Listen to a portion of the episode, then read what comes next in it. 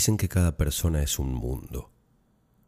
Yo creo que cada persona es infinitos mundos, unos pocos explorados, todos los demás olvidados y por recordar, desconocidos y por conocer. Dicen que no hay separación, que la separación es una ilusión, que el tiempo y el espacio son ilusiones y que todo lo que existió, existe y existirá está presente en este instante, en este lugar. Estoy escuchando el tema Pinot de Otto Totland. Me hace sentir que estoy sentado en el asiento de la ventanilla de un tren en movimiento. Veo pasar ante mis ojos un paisaje lleno de colores, aunque uno podría decir simplemente verde, y creer que así describe lo que existe allí afuera. Infinitos verdes posibles. Y mientras intento descubrir qué es lo que en la música suena, además del piano, que no es un instrumento y que parecería ser un mueble de madera, o una mecedora que cruje al moverse suavemente, o una cuchara de madera, revolviendo suavemente una comida cremosa que se cocina de a poco en el fuego muy bajo, decía, mientras intento descubrir qué es el sonido que suena de fondo junto al piano, frente a mis ojos acaba de pasar un tigre. No cualquiera, sino el tigre de Bengala que escribió Borges y que conocí a través del relato de mi maestro, René Lavand. Hace unos días recibí un mensaje de Guillermo Gansera, que me dice que los cuentos y yo lo acompañamos todos los días en su viaje al trabajo, desde San Isidro hasta Paternal. Yo le respondí que me alegra y me honra, gracias a la tecnología, poder acompañar a muchísimas personas a muchísimos lugares, tanto lugares físicos y geográficos como lugares emocionales, y al mismo tiempo ayudar, con mi granito de arena, a recuperar infancias perdidas, a recordar cosas que habían sido olvidadas, tendiendo la mano u ofreciendo un abrazo, un abrazo hecho de palabras, silencios y corazón. Tomo mi café del desayuno y miro por la ventana. Mi palmera pequeña ya creció y mi palmera grande hace rato se desperezó y abrió sus ramas y sus hojas. Ambas me brindan un poco de privacidad con el mundo de la calle, de sombra cuando el sol agobia y de compañía cuando lo que agobia es la soledad. Nunca estamos solos, ni siquiera cuando no hay nadie sentado en el asiento del copiloto ni en la butaca de al lado o del frente. Somos muchos, somos millones. Nos acompañan otros, aunque vivan a miles de kilómetros de distancia, aunque no conozcamos sus caras, aunque hayan desaparecido, se hayan alejado o se hayan muerto. Nos acompañan otros y otras cuyas vidas se entrecruzan con las nuestras, por lo menos en algún momento y lugar, es decir, ahora mismo, aquí. Nos acompañan los pájaros, colibríes de nombre chi o sensontles de cuatrocientas voces. Nos acompaña el sol, incluso si lo tapan por un rato las nubes, porque el sol, como la felicidad, puede esconderse, pero nunca se va. Nos acompaña la música, los que interpretan la música, los que compusieron la música, los que comparten la música, los que escuchan la misma música que nosotros. Nos acompañan los que caminan en la misma calle, aunque no los miremos ni nos miren, aunque vayamos supuestamente hacia destinos distintos. Nos acompañamos, incluso si no escuchamos ninguna voz del otro lado del teléfono, incluso si creemos que los otros están en la suya, indiferentes de lo que nos pasa, de lo que sentimos, de lo que atravesamos. Somos mucho más que un cuerpo, una voz, somos mucho más que la historia que nos contaron o nos contamos sobre nuestra existencia. Somos todo, como el Aleph. Ojalá que hoy sea otro encuentro mágico.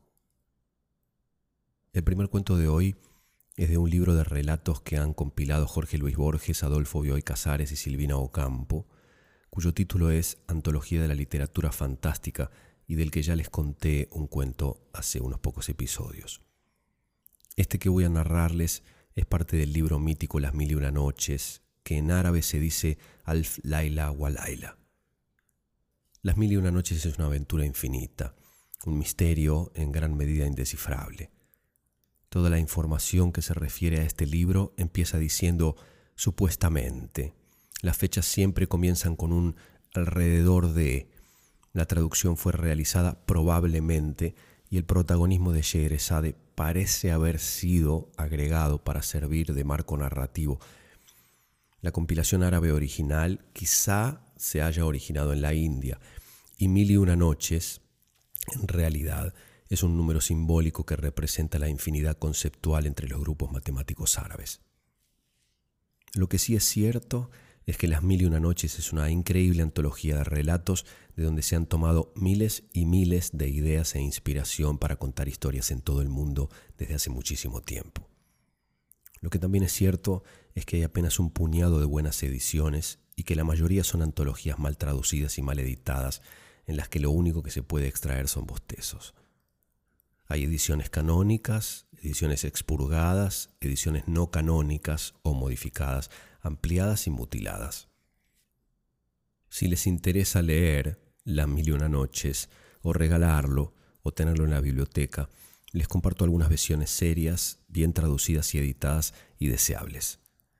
La versión de René Kawam es una traducción diferente que suprime relatos que considera ajenos a la tradición primitiva, recupera algunos que fueron descartados y presenta otros recuperados.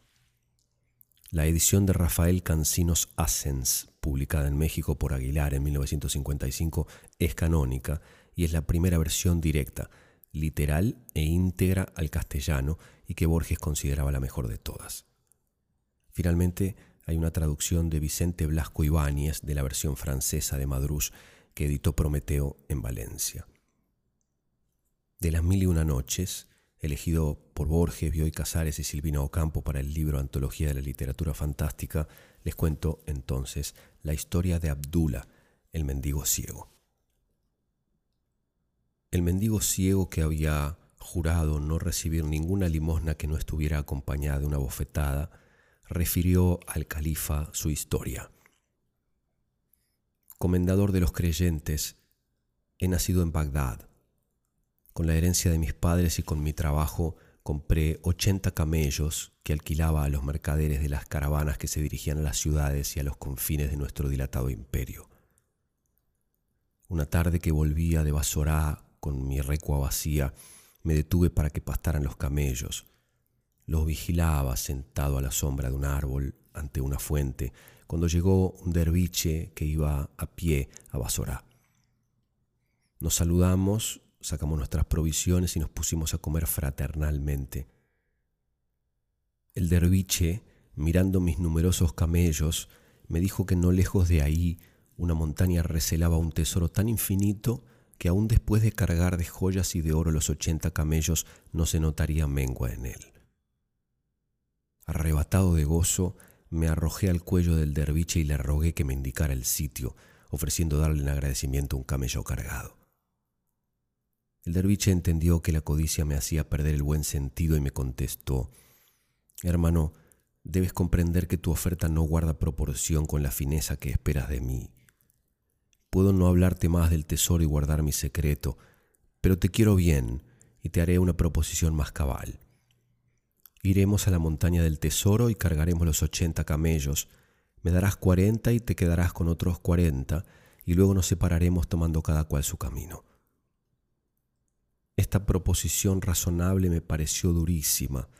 Veía como un quebranto la pérdida de los cuarenta camellos y me escandalizaba que el derviche, un hombre harapiento, fuera no menos rico que yo. Accedí, sin embargo, para no arrepentirme hasta la muerte de haber perdido esa ocasión. Reuní los camellos y nos encaminamos a un valle rodeado de montañas altísimas, en el que entramos por un desfiladero tan estrecho que solo un camello podía pasar de frente. El derviche hizo un haz de leña con las ramas secas que recogió en el valle, lo encendió por medio de unos polvos aromáticos, pronunció palabras incomprensibles y vimos, a través de la humareda, que se abría la montaña y que había un palacio en el centro. Entramos, y lo primero que se ofreció a mi vista deslumbrada fueron unos montones de oro sobre los que se arrojó mi codicia como el águila sobre la presa, y empecé a llenar las bolsas que llevaba. El derviche hizo otro tanto. Noté que prefería las piedras preciosas al oro y resolví copiar su ejemplo. Ya cargados mis ochenta camellos, el derviche, antes de cerrar la montaña, sacó de una jarra de plata una cajita de madera de sándalo que, según me hizo ver, contenía una pomada y la guardó en el seno. Salimos. La montaña se cerró. Nos repartimos los ochenta camellos y valiéndome de las palabras más expresivas le agradecí la fineza que me había hecho. Nos abrazamos con sumo alborozo y cada cual tomó su camino. No había dado cien pasos cuando el numen de la codicia me acometió. Me arrepentí de haber cedido mis cuarenta camellos y su carga preciosa y resolví quitárselos al derviche por buenas o por malas. El derviche no necesita esas riquezas, pensé. Conoce el lugar del tesoro, además está hecho a la indigencia. Hice parar mis camellos y retrocedí corriendo y gritando para que se detuviera el derviche. Lo alcancé. Hermano, le dije, he reflexionado que eres un hombre acostumbrado a vivir pacíficamente, solo experto en la oración y en la devoción, y sé que no podrás nunca dirigir cuarenta camellos. Si quieres creerme, quédate solamente con treinta. Aún así te verás en apuros para gobernarlos. Tienes razón, me respondió el derviche. No había pensado en ello. Escoge los diez que más te acomoden, llévatelos y que Dios te guarde. Aparté diez camellos que incorporé a los míos, pero la misma prontitud con que había cedido el derviche encendió mi codicia. Volví de nuevo atrás y le repetí el mismo razonamiento, encareciéndole la dificultad que tendría para gobernar los camellos, y me llevé otros diez. Semejante al hidrópico que más sediento se halla cuanto más bebe, mi codicia aumentaba a la condescendencia del derviche. Logré, a fuerza de besos y de bendiciones, que me devolviera todos los camellos con su carga de oro y de pedrería. Al entregarme el último de todos, me dijo, Haz buen uso de estas riquezas y recuerda que Dios, que te las ha dado, puede quitártelas si no socorres a los menesterosos, a quienes la misericordia divina deja en el desamparo para que los ricos ejerciten su caridad y merezcan así una recompensa mayor en el paraíso. La codicia me había ofuscado de tal modo el entendimiento que, al darle gracias por la sesión de mis camellos, solo pensaba en la cajita de sándalo que el derviche había guardado con tanto esmero.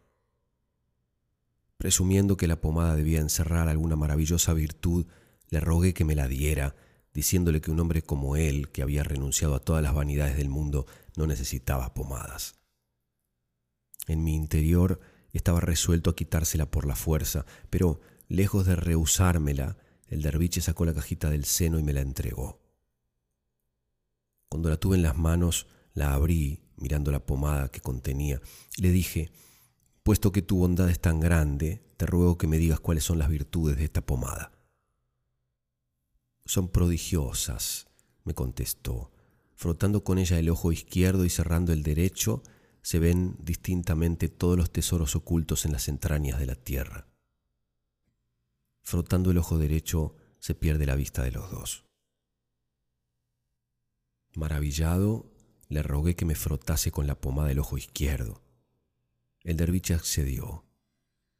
Apenas me hubo frotado el ojo, aparecieron a mi vista tantos y tan diversos tesoros que volvió a encenderse mi codicia.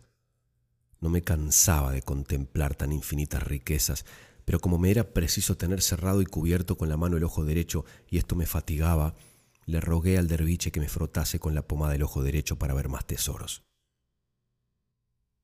Ya te dije, me contestó, que si aplicas la pomada al ojo derecho perderás la vista. Hermano, le repliqué sonriendo, es imposible que esta pomada tenga dos cualidades tan contrarias y dos virtudes tan diversas. Largo rato porfiamos. Finalmente el derviche, tomando a Dios por testigo de que me decía la verdad, cedió a mis pedidos.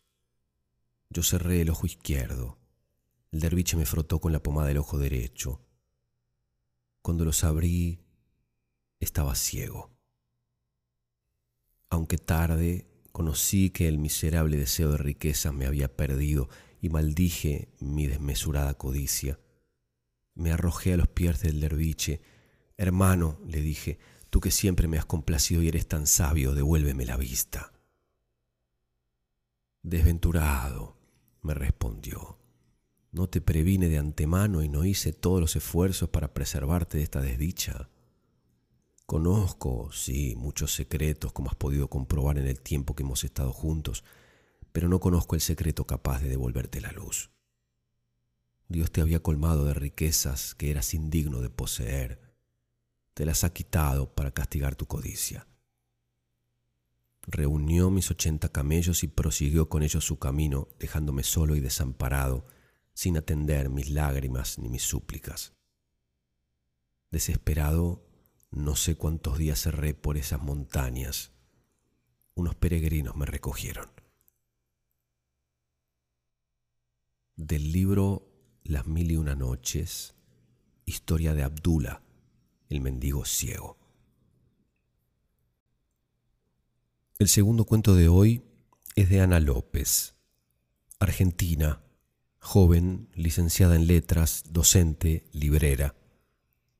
Para disfrutar más y mejor de los cuentos de Ana López hay que entender a Ana López. Y para entender a Ana López hay que leer el prólogo de su libro de cuentos, Tic Tac, escrito por Luis May. Así que antes de contarles un cuento de Ana López, les leo el prólogo de Luis May. Cuando empecé a escribir, mi padre me dictó, entre damajuanas, que me busque una actividad seria.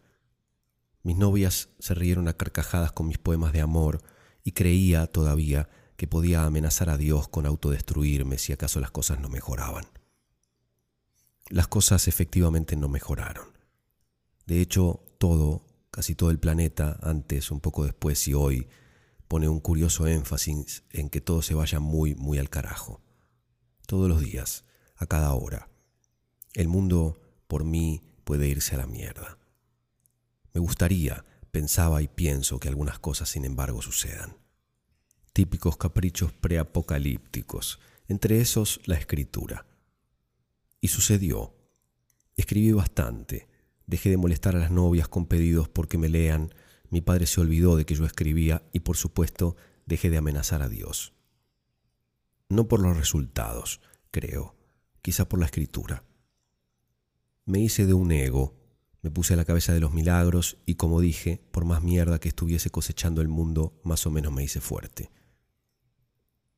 El cometa apocalíptico, si chocaba contra mi cabeza, se la vería pesada. Entre tanto renuncié a algunos trabajos. Alguna década acá, alguna década allá. Me animé a tomar las proposiciones de talleres y empecé a jugar a vivir de las fórmulas mágicas aplicadas a los textos y sintiéndome, a veces, un vendedor de tónicos del lejano oeste. Por lo tanto, en algún momento, detuve mi carreta y craneé algunas cosas algo más coherentes que las que brindé en un principio. Algunas novelas había escrito, unos cuantos cuentos por mes también durante muchos años. Algo tenía que saber. No podía volver de ninguna manera a amenazar a Dios si acaso no me salía a explicar lo que sabía que entendía. Cuestión que pasaron los años y a fuerza de garra y darme la cabeza contra el cometa de la cabecera de mi cama, algunas cosas salieron, algunas ideas, ciertos elementos importantes que parecía poder explicar en hora y media o dos de clases. Y cobré por ello. No tanto, claro, ni tampoco, pero no tanto fundamentalmente en cantidad de alumnos. Llenar mi vida de aprendices podía arruinar lo que más quería en este mundo cerca de su límite. Dentro de ese equilibrio, bueno, quedaba la espera. Algunas cosas con paciencia podían suceder, algunas buenas, algunas malas. Algunas tal vez y solo tal vez extraordinarias. Conocí a Ana hace algunos años, cuando ya se le notaba que tenía una buena cantidad de derrotas y las victorias precisas para mantenerse parada. Se reía de lo que la gente se asustaba y se preocupaba muchísimo por todo aquello que a la gente parecía divertirle. Fue, sin embargo, su pesimismo siempre primaveral lo que me dispuso un poco más a leer sus textos. Tres cosas nunca faltaban a nuestras reuniones. Sus zapatos coquetos, textos nuevos y algún comentario que Ciorán hubiese envidiado y que ella tiraba con la risa desbocada. Ella, sin embargo, quería escribir novelas. La tarde, cada tarde, moría con su deseo. Un día, entre mates, enunciamos el truco Parecía, de tanto leer sus cuentos y hablar de su novela, que la novela no existía. Alguna página había, pero no lo recuerdo, y sus cuentos sumaban como para por lo menos un libro. Ana, sin embargo, lloradora profesional de Antonio Di Benedetto, no lo permitía. Quería escribir su novela. Amaba su novela no escrita, amaba a los novelistas, a las novelas en general, a los chismes literarios, y amaba también el odio con que hablaba de lo que odiaba en literatura. Quería, a punta de pistola, su novela. Pero tus cuentos, decía yo, novela, quiero mi novela. Yo, bastante golpeado por estar cobrando por un taller donde la alumna era avasalladoramente mejor cuentista que el sujeto en cuestión, la dejé seguir pagando no sin pensar en lo elemental. Tampoco yo claudicaba en la idea de ser un gran cuentista. Con cualquiera de sus cuentos yo me habría dado por hecho. Alguna vez se lo anuncié, se lo confesé, pero ella insistía con lo suyo, la novela. Una novela en particular, una que tenía que escribir porque, decía, mientras escribía cuentos como por deporte, era la novela, su novela, una novela. Y tenía que ponerla en hojas porque en su cabeza ya estaba escrita. ¿Qué importaba si yo, cuando ella se iba, repasaba sus cuentos preguntándome dónde carajo estaba el truco, cómo se me había pasado esa línea que tendría que haber observado para no terminar tan golpeado? Al tiempo, de tanto cuento noqueador y con ella insistiendo por su novela, abandoné mi pelea por sus objetivos y decidí hacer un taller con ella como mano derecha, o yo como su izquierda, o al revés. Nos dedicamos a pulir textos de otros aprendices, nos divertimos y nunca logré una amistad porque, claro, uno no se hace amigo de la gente que admira. Ella misma planteó entonces una tarde, y con la misma sencillez con que me lanzaba sus cuentos a la mandíbula, quiero publicar un libro. Tiró cosas del tipo de que ya era grande y qué sé yo, qué argumentos que ni ella se creía. Lo importante, entendí, era que soltaría para esta masa hedionda en la que estoy incluido sus cuentos. Justo, me dije, justo antes de empezar a amenazar a Dios otra vez. Justo. Entonces sí, que venga nomás el cometa. Ya me doy hecho con los caprichos. El mundo, aunque se vaya a la mierda, es un lugar mejor. El cuento lleva por título Señorita. No quiero mirar el reloj. Eso es lo que tengo que hacer. A veces eso funciona. No mirar el reloj y tratar de perder la noción de todo. Sé que es de día las persianas no dan para tanto y dejan pasar un hilo de luz en el que yo puedo adivinar el paso de las horas. También sé que es sábado y que el teléfono no suena. Quisiera pensar en otra cosa, leer una novela, corregir las pruebas. En algún momento hacer cosas servía, limpiaba la cabeza, pero ya no, eso fue hace mucho. En algún momento tuve diez años menos que Elena. Lo sigo teniendo, pero antes esos diez años importaban o eran el determinante de algo. Después de los 45 ya no importa mucho cuántos años tengas y la distancia sea corta, aunque siga siendo exactamente la misma. Ni hablar de a los 53. Cuando empezó lo de Julio, yo tenía 36 y Lena 47. Yo los conocía a los dos. Natalia, la hija menor, había sido alumna mía cuando estaba en segundo grado y ahora que estaba terminando sexto, Julio había aceptado hacer unos arreglos de albañilería a pedido de la cooperadora de la escuela. Permiso, señorita, decía Julio para pasar al aula y a mí me causaba gracia. Era cuidadoso y casi nunca hacía ruido, como si fuera capaz de hacer las cosas que requerían muchísimo ruido prácticamente en silencio. Sentada en el aula vacía, con la pila de cuadernos para corregir o el registro para completar, a mí me parecía que él lijaba las ventanas con cuidado, casi con música y me sentía acompañada. Yo nada más me había ido quedando sola. Cuando lo pienso, aún ahora, tantos años después, no sé muy bien cómo pasó. Fue casi natural. Un día fue imposible sostener la vida con papá en casa y en alguno de sus pocos momentos de lucidez él habilitó la internación.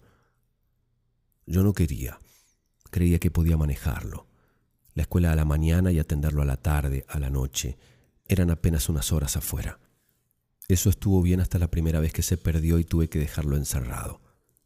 Yo corregía, corregía para no pensar, pero después papá se empezó a poner violento, trataba de pegarme, no me reconocía y después sí, o me confundía con mi mamá y no había manera de explicarle que yo no era mi mamá, que yo a mi mamá no la había conocido. Entonces yo pensaba en internarlo para que lo cuidaran bien y en cuanto pensaba en eso él parecía mejorarse y yo volvía a creer que podía con todo, que hacía tantos años que vivíamos los dos solos que con nadie iba a estar mejor que conmigo. En algún momento, no sé exactamente cuándo, empecé a tener miedo. Me parecía que un mediodía iba a llegar a la puerta del edificio y me lo iba a encontrar muerto en el asfalto, o que una mañana iba a olvidarse abierta la llave de gas. Y además estaba lo que decía, y que yo no podía saber qué de todo eso se correspondía con qué parte de su vida o con quién. Ni siquiera si estaba diciendo la verdad o si todo era parte de lo que él se creía, así como a veces decía que yo era la cocinera, la manicura, la profesora de clarinete, además de mi madre, su hermana, mi abuela. Y en medio de eso, una noche él me gritó, Elsa, ¿no te das cuenta de que acá no puedo estar? Y yo interpreté lo que quise y no me pregunté si era o no parte de su delirio. En ese momento no me lo pregunté. Después sí, todo el tiempo. Ahora mismo cuando ya no tiene sentido también. Creo que hoy está nublado. Por la rendija de la persiana no se ve azul, aunque sí claro. Es más difícil calcular, entonces, saber cuándo pasó el mediodía, cuánto falta para que anochezca. Tampoco sé bien cómo fue que empezó lo de julio. No lo supe entonces y no lo sé ahora. Puedo armar un relato que parezca coherente, pero la verdad es que no estoy segura de no estar omitiendo algún dato importante. Cuando Julio arrancó con los arreglos en la escuela, yo hacía más o menos dos años que había internado a papá. El departamento de golpe era demasiado grande para mí sola. Ya había sido grande para los dos, pero igual yo me quedé alimentando la fantasía de que su enfermedad era pasajera, de que podía volver. Un día me pareció que Julio se demoraba con los arreglos de mi aula más de lo debido. Había algo, como una dedicación excepcional que no se condecía con las de ningún padre que viniera a la escuela a dar una mano. Pero a mí me gustaba cruzármelo en la escalera o ofrecerle un té, porque había empezado a hacer frío. Ahora que lo pienso, creo que esa fue la primera conversación, la de las manos heladas. ¿Sabe qué pasa, señorita? Me demoro más de la cuenta porque se me enfrían las manos y es complicado ser prolijo con las manos tan frías. Y entonces yo pensé en las manos de él, en esas manos grandes entre rústicas y precisas, y pensé, me acuerdo, cómo sería tener las manos tan frías. Yo siempre tengo las manos calientes. Parecen planchitas, me decía mi papá cuando era una nena. Yo quería que las manos de Julio, heladas, al menos me rozaran. Entonces preparaba un té. Lavaba mi taza hasta sacarle brillo, hervía el agua en la pava gigante de la escuela y la vertía en la taza hasta que se entibiaba. Después renovaba el agua, ponía un saquito, me preocupaba de que el té no quedara demasiado suave ni demasiado fuerte, aunque no sabía cómo le gustaba a él. A vos de mi familia no te importó nunca una mierda, me dijo Natalia la primera vez que llamó, hace como diez años. Yo me quedé muda en el teléfono. ¿Cuánto hacía que Natalia lo sabía? ¿Por qué de golpe había decidido hablar conmigo aunque fuera para decirme cuánto me odiaba? Lena, en cambio, nunca me dijo una palabra. Y tampoco Fernando, el hijo mayor de Julio y Lena. Natalia sí. Desde esa primera vez, Natalia no dejó de llamar. Lo que decía variaba. A veces nada más lloraba en el teléfono, otra vez se me llamaba puta de barrio. Una tarde me dijo que yo a su papá no lo quería porque nadie que lo quisiese podía odiar a su esposa. También me llamó asesina. La vas a matar, me dijo. Ese cáncer que tiene ahora mi mamá tiene todas las letras de tu nombre. El cáncer de Elena era la metástasis de Elena. Cuando empezó la historia con Julio hacía poco que a Elena le habían quitado el pecho izquierdo nada que hacer. Para no dejar nada había que no dejar nada. Pero parece que se olvidaron de algo. O que yo soy una asesina, como dice Natalia, porque más de 15 años después a Elena le encontraron una metástasis en el cúbito, también izquierdo, y le cambiaron el hueso por una prótesis. Pero era fácil saberlo, aunque jamás, salvo en los tránsitos de la escuela a mi departamento, estuvimos juntos fuera de mi casa. Jesús, por ejemplo, lo tuvo que saber desde el principio, así que Elena no debe haber tardado en enterarse. Jesús, baldeando la puerta o sacándole lustre al picaporte o limpiando los vidrios de la puerta de entrada, me vio bajar a abrirle cada vez que él llegó impuntualmente hasta el día en que empezó a quedarse los jueves. Y yo no puedo pedirle a Jesús reserva. Decirle algo sería peor. La primera vez, me acuerdo, no me gustó. Estaba demasiado asustada más preocupada por lo que iba a pasar después que por lo que pasaba en ese momento concreto. Hacía ya algunos días que Julio me ofrecía alcanzarme hasta mi casa. Era verdad que le quedaba de paso casi a mitad de camino entre la escuela y la suya. Yo al principio me negué, como si hubiera en ese gesto algo que no estaba del todo bien. El mediodía que lo invité a subir, él se había ofrecido a chequear un cortocircuito en la cocina para que yo no tuviera que llamar a un electricista y él entró y yo encendí la estufa y prendí la hornalla y subí las persianas de la puerta ventana que da al balcón y que nunca abría hasta el volver de la escuela al mediodía. Y después pasó todo y yo bajé las persianas otra vez. Julio no habla de Elena. La que habla de Elena es Natalia. Julio habla de Fernando cuando habla. A veces me parece que el único que de verdad importa es Fernando. Y lo mismo con Lena, solamente Fernando. Pobre Natalia. Natalia no quería casarse. Un día me dijo eso en el teléfono. Vos no hablás de mi mamá con él, ¿no? Mi mamá quiere que me case para morirse tranquila. Eso debe haber sido hace cinco años o algo así. Yo siempre había creído que Natalia se iba a cansar de llamar, que nada más era cuestión de paciencia pero el teléfono sonaba y ella empezaba con los insultos o con los llantos o con las preguntas. Yo me quedaba muda al otro lado. Esperaba que terminara. Esperaba que colgara. Después esperaba un rato para cortar yo también. Cuando la tuve de alumna, Natalia destacaba por lo correcta, un poco sobreadaptada, ahora que lo pienso. No era especialmente inteligente, ni especialmente bonita, ni especialmente cariñosa, pero había algo, no sé bien qué, que hacía que fuera imposible no tenerla presente. Casi seis años después de la primera vez, Julio empezó a quedarse los jueves a la noche. Yo no se lo pedí. Nada más una noche llegó y me dijo que se iba a quedar a dormir. Yo lo miré como para preguntarle algo, pero se me quedaron las palabras sin decir. Es difícil hablar con Julio y me pareció que yo tenía que entender. Y preferí, entre todas las opciones del mundo, pensar que lo hacía por mí. Entonces calenté el agua como siempre y me senté con él y dije que iba a pedir algo para cenar porque no lo esperaba. Si lo pienso ahora, ese fue el gran salto de nuestra relación. Relación. Qué palabra complicada. Como sea, el salto fue cuando empezó a quedarse el jueves a la noche. Antes de eso yo no sabía qué esperar, él nada más aparecía. Tocaba el timbre en algún momento entre la una y media y las seis de la tarde, Solo entonces yo le di las llaves del departamento. Se las di sin ningún preámbulo, como todo lo que yo hacía con él. Nada más hice la copia y la puse arriba del sobre donde él tiene los papeles del auto un viernes a la mañana temprano antes de que se fuera. Es raro el espejado entre esposa y amante. ¿Quién gana y quién pierde?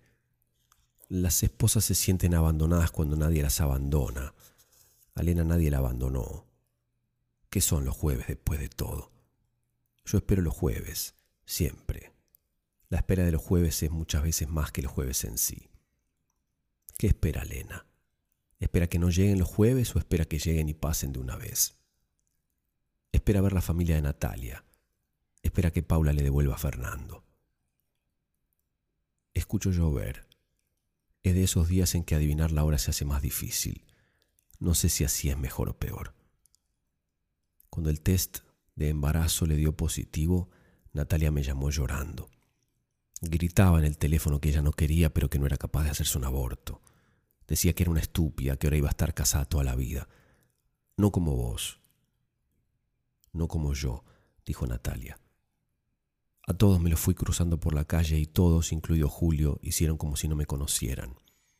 Incluida Natalia, salvo la última vez. La última vez yo la vi de lejos, pero no tan lejos como para entrar a un negocio y evitar el cruce. Tenía el pelo recogido y el embarazo avanzado le modificaba en algo la manera de caminar. Natalia me vio unos metros antes y me sostuvo la mirada. Tenía esa cara redonda de las mujeres que están a punto de parir. Me sostuvo la mirada durante el cruce y me siguió con la vista después de que la crucé. Julio habla de Fernando, de lo difícil que es Fernando, de lo preocupada que está Lena por Fernando. Fernando es nada más un nene caprichoso e inestable al que las mujeres llevan de las narices. Lena debería estar tranquila. Fernando siempre va a volver, no importa cuántas comodidades le den en otra parte. Fernando no quiere irse de verdad. Sabe que debería y entonces hace el como sí, pero Fernando viene volviendo a la casa de los padres desde siempre. Embaraza a una, vive con ella un tiempo, se separa y vuelve a lo de los padres. Ya lo hizo dos veces. Y con Paula va a ser igual. No importa cuántas comodidades, seguridad perimetral y losa radiante tenga el departamento de ella en el Bajo Belgrano. Fernando es un chico de Sarandí, un chico de Elena. Los sábados falta demasiado tiempo para esperar. Son los peores días. Peores que los domingos, porque los domingos falta menos para el lunes, para ir al colegio. No sé qué voy a hacer el día que me llegue la jubilación, como le pasó hace poco a algunas compañeras.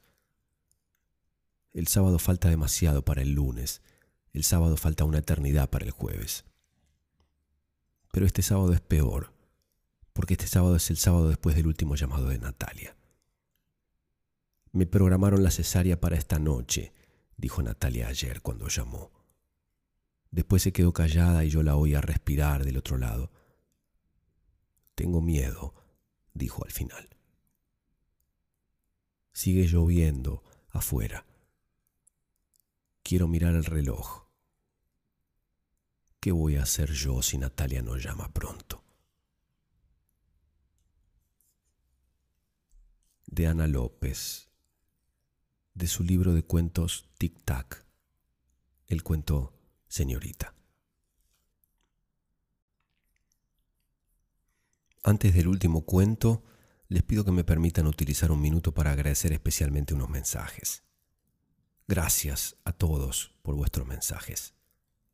Gracias Raúl Pintos, colega del mundo del ilusionismo, seguidor del podcast. Me cuenta que se emocionó mucho con el cuento El temido enemigo que me regaló mi querido amigo Jorge Bucay hace muchos años y que está publicado en su libro Cuentos para Pensar y que narré en el episodio 16. Gracias Raúl, un abrazo. Gracias Moira Guppi de Martínez, provincia de Buenos Aires, Argentina. Me cuenta que es bibliotecaria y que siempre le echó mucho, pero que en los últimos años ha ido alejándose de la lectura, cediendo, como casi todo el mundo, a la comodidad y la inmediatez de las pantallas luminosas, según sus propias palabras. Dice que se reconectó con el mundo entrañable de los personajes, las historias, emociones y sentimientos que había dejado a un lado, y que escucha el podcast durante sus caminatas de las mañanas antes de ir al trabajo. Finaliza su mensaje diciendo que apenas se puso al día con todos los episodios, empezó a sufrir la espera semanal del nuevo episodio y que le gustó encontrar los poemas que subí en medio de la espera. Gracias Benjamín Uriel Huancapasa de Lima, Perú. Agradece porque el podcast le recuerda lo valioso de la lectura, lo escucha en diferentes momentos, Disfrutó del cuento del niño en la tumba del episodio 36 que le dejó la garganta hecha mil nudos y le hizo cuestionarse la humanidad, la vida y la muerte. Dios. Gracias Benjamín por escribirme. Tu mensaje es elevado y digno de la atención y el respeto de cualquier persona del mundo. Te retribuyo la reverencia y agrego un abrazo. El último cuento que iba a contarles en este episodio lleva por título El Aleph de Jorge Luis Borges. Un cuento que representa para mí a casi todos los cuentos, los incluye a todos, los convoca a todos. El Aleph me ha perseguido durante 20 años después de que lo leí por primera vez. Me ha inspirado, conmovido y transformado. Y sigue haciéndolo, incluso cuando yo, sumergido en los quehaceres cotidianos, me olvido de que una palabra, una frase o una historia puede cambiarme para siempre a cada paso aunque haya estado en contacto con ella durante un breve instante. Es que, como dice Borges en el Aleph, probablemente inspirado por la sabiduría de la Kabbalah, el tiempo, el espacio y el movimiento son ilusiones. Todo lo que sucedió, todo lo que sucede y sucederá está sucediendo aquí y ahora. Todos los lugares están aquí, todas las personas están aquí, todas las historias convergen en este lugar. Emprendí la narración con gran entusiasmo, me alegra compartir con ustedes los cuentos que habitan mi corazón. Pero, como suele suceder con Borges, y tal vez acentuado por mi cansancio, ya en la segunda página comencé a cometer errores, a tropezar con su vocabulario, a caer en las trampas y en los laberintos literarios que también Borges sabe urdir. Es como si nos dijera, para que puedas llegar a disfrutar del cuento, tienes que pagar el peaje de la confusión, el tedio, la complejidad, el hermetismo Tienes que merecer el cuento que existe dentro del cuento. Tienes que conquistar con paciencia la magia que existe dentro del truco. Recuerdo que la primera vez que leí el Aleph me parecía ridículo todo lo que Borges narraba al comienzo del cuento.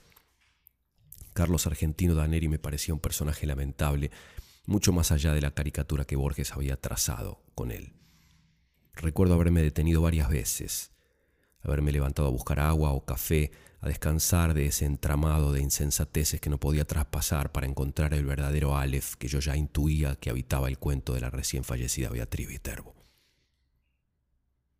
Finalmente, venciendo mis limitaciones, terminé de leer el cuento y ese mismo día, el primero, el Aleph se convirtió para mí en un faro, en un puerto, en un hogar.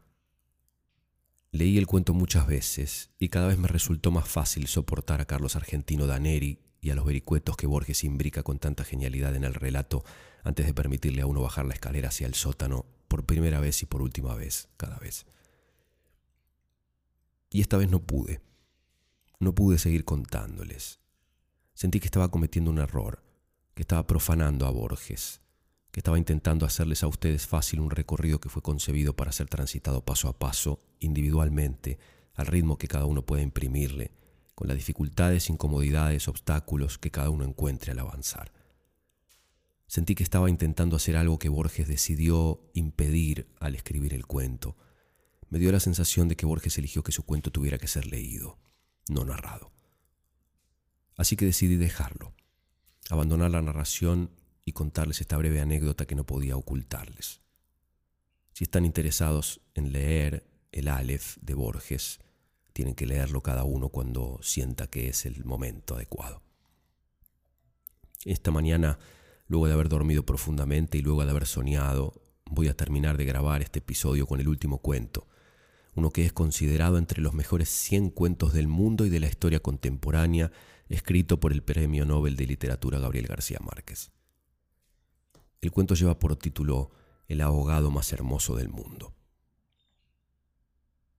Los primeros niños que vieron el promontorio oscuro y sigiloso que se acercaba por el mar se hicieron la ilusión de que era un barco enemigo. Después vieron que no llevaba banderas ni arboladura y pensaron que fuera una ballena pero cuando quedó varado en la playa le quitaron los matorrales de sargazos, los filamentos de medusas y los restos de cardúmenes y naufragios que llevaba encima, y solo entonces descubrieron que era un ahogado. Habían jugado con él toda la tarde, enterrándolo y desenterrándolo en la arena, cuando alguien los vio por casualidad y dio la voz de alarma en el pueblo. Los hombres que lo cargaron hasta la casa más próxima notaron que pesaba más que todos los muertos conocidos, casi tanto como un caballo, y se dijeron que tal vez había estado demasiado tiempo a la deriva y el agua se le había metido dentro de los huesos. Cuando lo tendieron en el suelo vieron que había sido mucho más grande que todos los hombres, pues apenas si cabía en la casa, pero pensaron que tal vez la facultad de seguir creciendo después de la muerte estaba en la naturaleza de ciertos ahogados. Tenía el olor del mar, y solo la forma permitía suponer que era el cadáver de un ser humano porque su piel estaba revestida de una coraza de rémora y de lodo. No tuvieron que limpiarle la cara para saber que era un muerto ajeno. El pueblo tenía apenas unas veinte casas de tablas, con patios de piedras sin flores, desperdigadas en el extremo de un cabo desértico. La tierra era tan escasa que las madres andaban siempre con el temor de que el viento se llevara a los niños, y a los muertos que les iban causando los años tenían que tirarlos por los acantilados. Pero el mar era manso y pródigo, y todos los hombres cabían en siete botes, así que cuando se encontraron el ahogado, les bastó con mirarse los unos a los otros para darse cuenta de que estaban completos.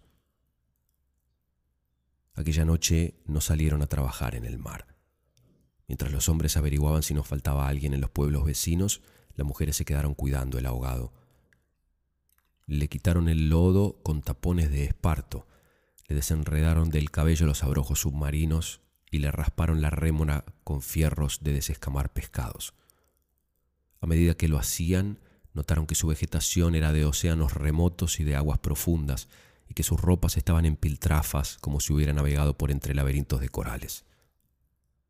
Notaron también que sobrellevaba la muerte con altivez, pues no tenía el semblante solitario de los otros ahogados del mar, ni tampoco la catadura sórdida y menesterosa de los ahogados fluviales.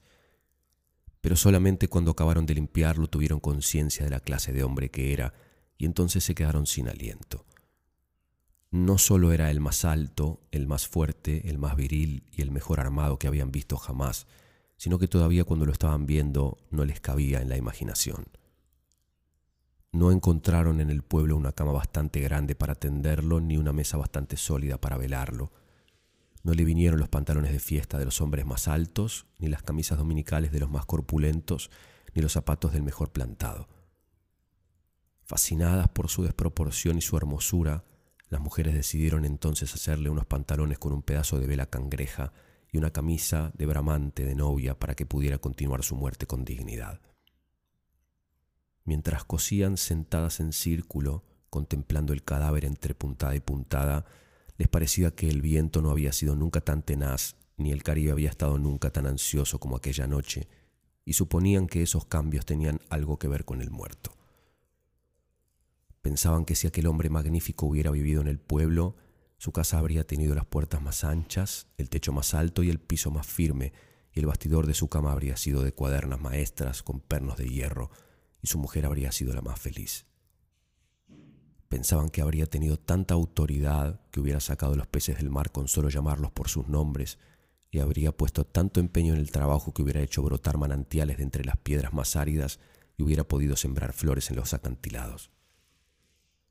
Lo compararon en secreto con sus propios hombres, pensando que no serían capaces de hacer en toda una vida lo que aquel era capaz de hacer en una noche, y terminaron por repudiarlos en el fondo de sus corazones como los seres más escuálidos y mezquinos de la tierra. Andaban extraviadas por esos dédalos de fantasía, cuando la más vieja de las mujeres, que por ser la más vieja había contemplado al ahogado con menos pasión que compasión, suspiró. Tiene cara de llamarse Esteban. Era verdad. A la mayoría le bastó con mirarlo otra vez para comprender que no podía tener otro nombre. Las más porfiadas, que eran las más jóvenes, se mantuvieron con la ilusión de que al ponerle la ropa, tendido entre flores y con unos zapatos de charol, pudiera llamarse Lautaro. Pero fue una ilusión vana. El lienzo resultó escaso, los pantalones mal cortados y peor cosidos le quedaron estrechos, y las fuerzas ocultas de su corazón hacían saltar los botones de la camisa. Después de la medianoche se adelgazaron los silbidos del viento y el mar cayó en el sopor del miércoles, el silencio acabó con las últimas dudas. Era Esteban. Las mujeres que lo habían vestido, las que lo habían peinado, las que le habían cortado las uñas y raspado la barba, no pudieron reprimir un estremecimiento de compasión cuando tuvieron que resignarse a dejarlo tirado por los suelos. Fue entonces cuando comprendieron cuánto debió haber sido de infeliz con aquel cuerpo descomunal, si hasta después de muerto lo estorbaba. Lo vieron condenado en vida a pasar de medio lado por las puertas, a descalabarse con los travesaños, a permanecer de pie en las visitas sin saber qué hacer con sus tiernas y rosadas manos de buey de mar, mientras la dueña de la casa buscaba la silla más resistente y le suplicaba muerta de miedo, siéntese aquí, Esteban, hágame el favor. Y él recostado contra las paredes, sonriendo, no se preocupe, señora, así estoy bien con los talones en carne viva y las espaldas escaldadas de tanto repetir lo mismo en todas las visitas. No se preocupe, señora, así estoy bien. Solo para no pasar vergüenza de desbaratar una silla, y acaso sin haber sabido nunca que quienes le decían no te vayas, Esteban, espérate siquiera hasta que te hierva el café, eran los mismos que después susurraban ya se fue el bobo grande, qué bueno, ya se fue el tonto hermoso. Esto pensaban las mujeres frente al cadáver un poco antes del amanecer. Más tarde, cuando le taparon la cara con un pañuelo para que no le molestara la luz, lo vieron tan muerto para siempre, tan indefenso, tan parecido a sus hombres, que se les abrieron las primeras grietas de lágrimas en el corazón. Fue una de las más jóvenes la que empezó a sollozar. Las otras, asentándose entre sí, pasaron de los suspiros a los lamentos, y mientras más sollozaban, más deseos sentían de llorar, porque el ahogado se les iba volviendo cada vez más Esteban, hasta que lo lloraron tanto que fue el hombre más desvalido de la tierra, el más manso y el más servicial, el pobre Esteban. Así que cuando los hombres volvieron con la noticia de que el ahogado no era tampoco de los pueblos vecinos, ellas sintieron un vacío de júbilo entre las lágrimas. Bendito sea Dios, suspiraron, es nuestro. Los hombres creyeron que aquellos aspavientos no eran más que frivolidades de mujer.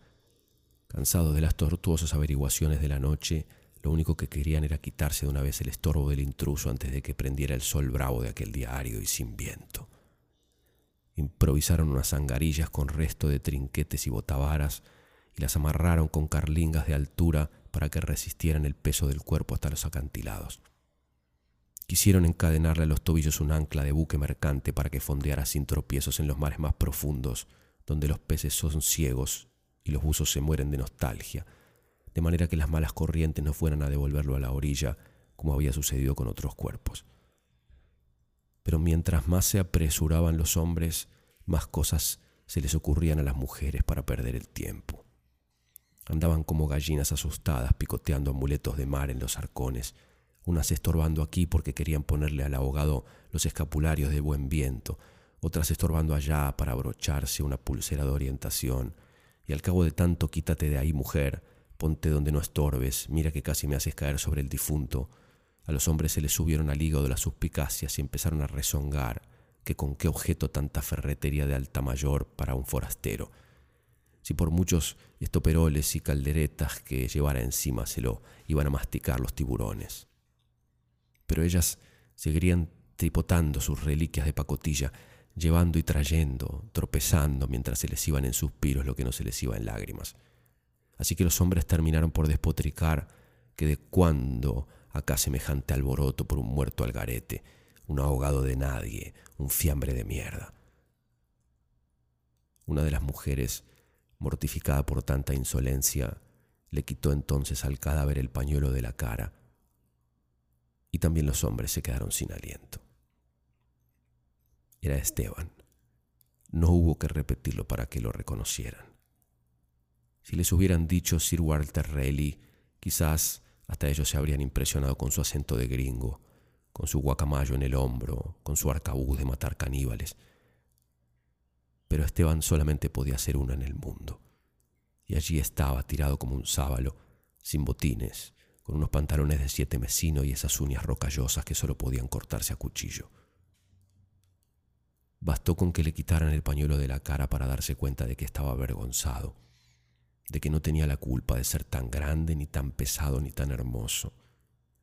Y si hubiera sabido que aquello iba a suceder, habría buscado un lugar más discreto para ahogarse. En serio, me hubiera amarrado yo mismo una áncora de galón en el cuello y hubiera trastabillado como quien no quiere la cosa en los acantilados, para no andar ahora estorbando con este muerto de miércoles, como ustedes dicen, para no molestar a nadie con esta porquería de fiambre que no tiene nada que ver conmigo. Había tanta verdad en su modo de estar, que hasta los hombres más suspicaces, los que sentían amargas las minuciosas noches del mar temiendo que sus mujeres se cansaran de soñar con ellos para soñar con los ahogados, hasta esos y otros más duros, se estremecieron en los tuétanos con la sinceridad de Esteban. Fue así como le hicieron los funerales más espléndidos que podían concebirse para un ahogado expósito. Algunas mujeres que habían ido a buscar flores en los pueblos vecinos regresaron con otras que no creían lo que les contaban, y éstas se fueron por más flores cuando vieron al muerto y llevaron más y más hasta que hubo tantas flores y tanta gente que apenas si se podía caminar. A última hora les dolió devolverlo huérfano a las aguas y le eligieron un padre y una madre entre los mejores, y otros se le hicieron hermanos, tíos y primos. Así que a través de él todos los habitantes del pueblo terminaron por ser parientes entre sí. Algunos marineros que oyeron el llanto a distancia perdieron la certeza del rumbo, y se supo de uno que se hizo amarrar al palo mayor recordando antiguas fábulas de sirenas